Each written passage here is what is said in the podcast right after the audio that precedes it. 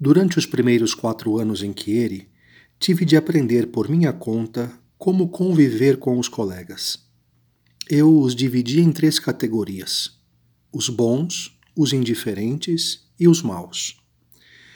Os maus eu devia evitá-los absolutamente e sempre, assim que os conhecesse. Com os indiferentes havia de me entreter por delicadeza ou por necessidade. Com os bons, não. Com os bons podia travar amizade, quando fossem verdadeiramente tais. Como não conhecia ninguém na cidade, resolvi não ter familiaridade com ninguém. Mas tive, entretanto, de lutar e muito com aqueles de quem eu não conhecia bem a intenção.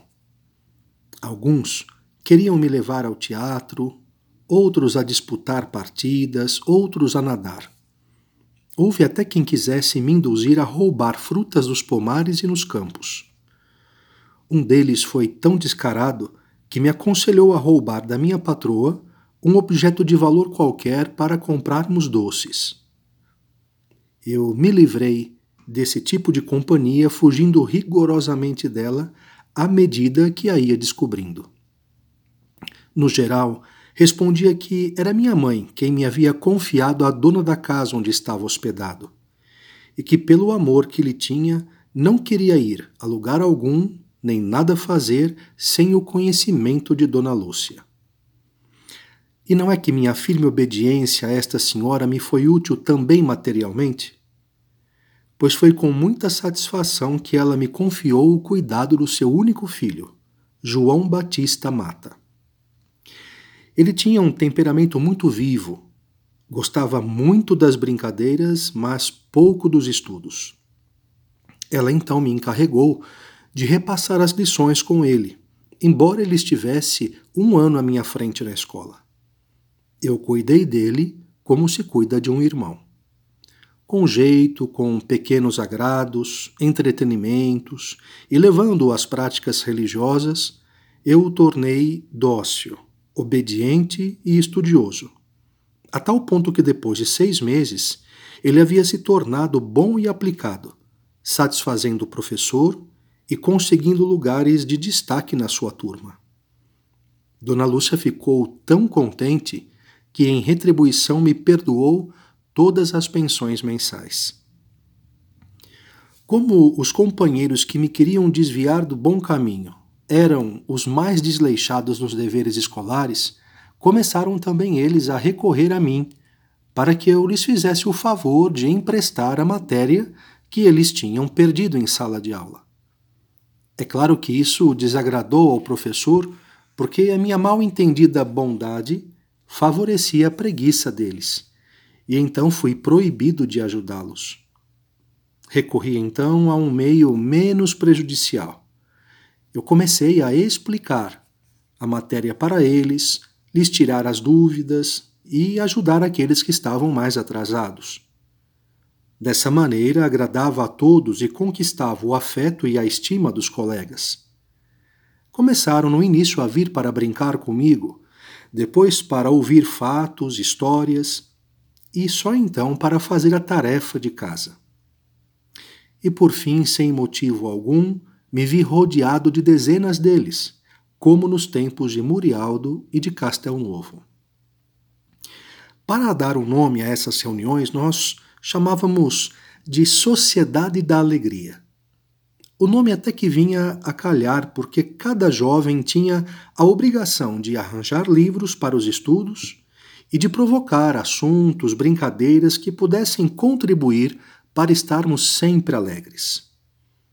Tudo que pudesse gerar tristeza, especialmente as coisas contrárias à lei de Deus, estava proibido.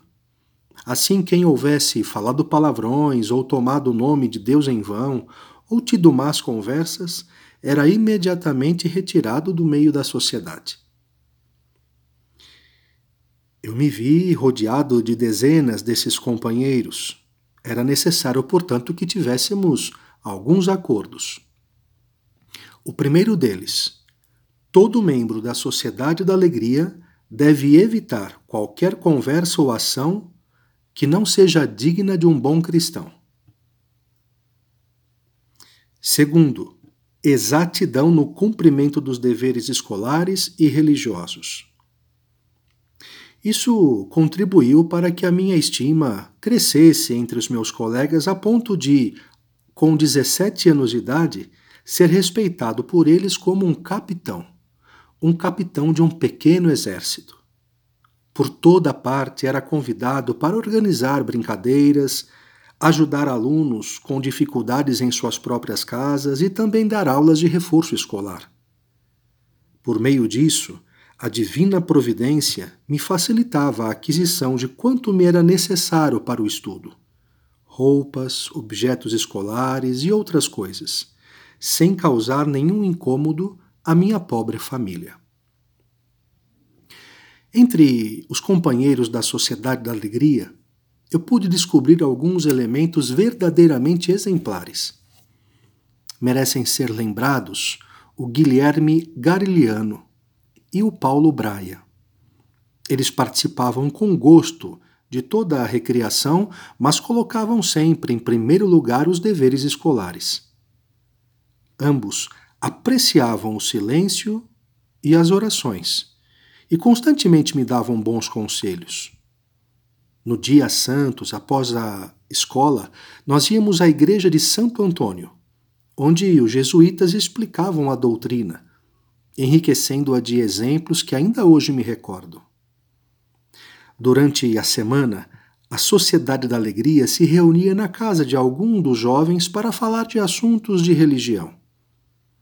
Dessas reuniões participava quem queria. Gareliano e o Braia eram dos mais assíduos.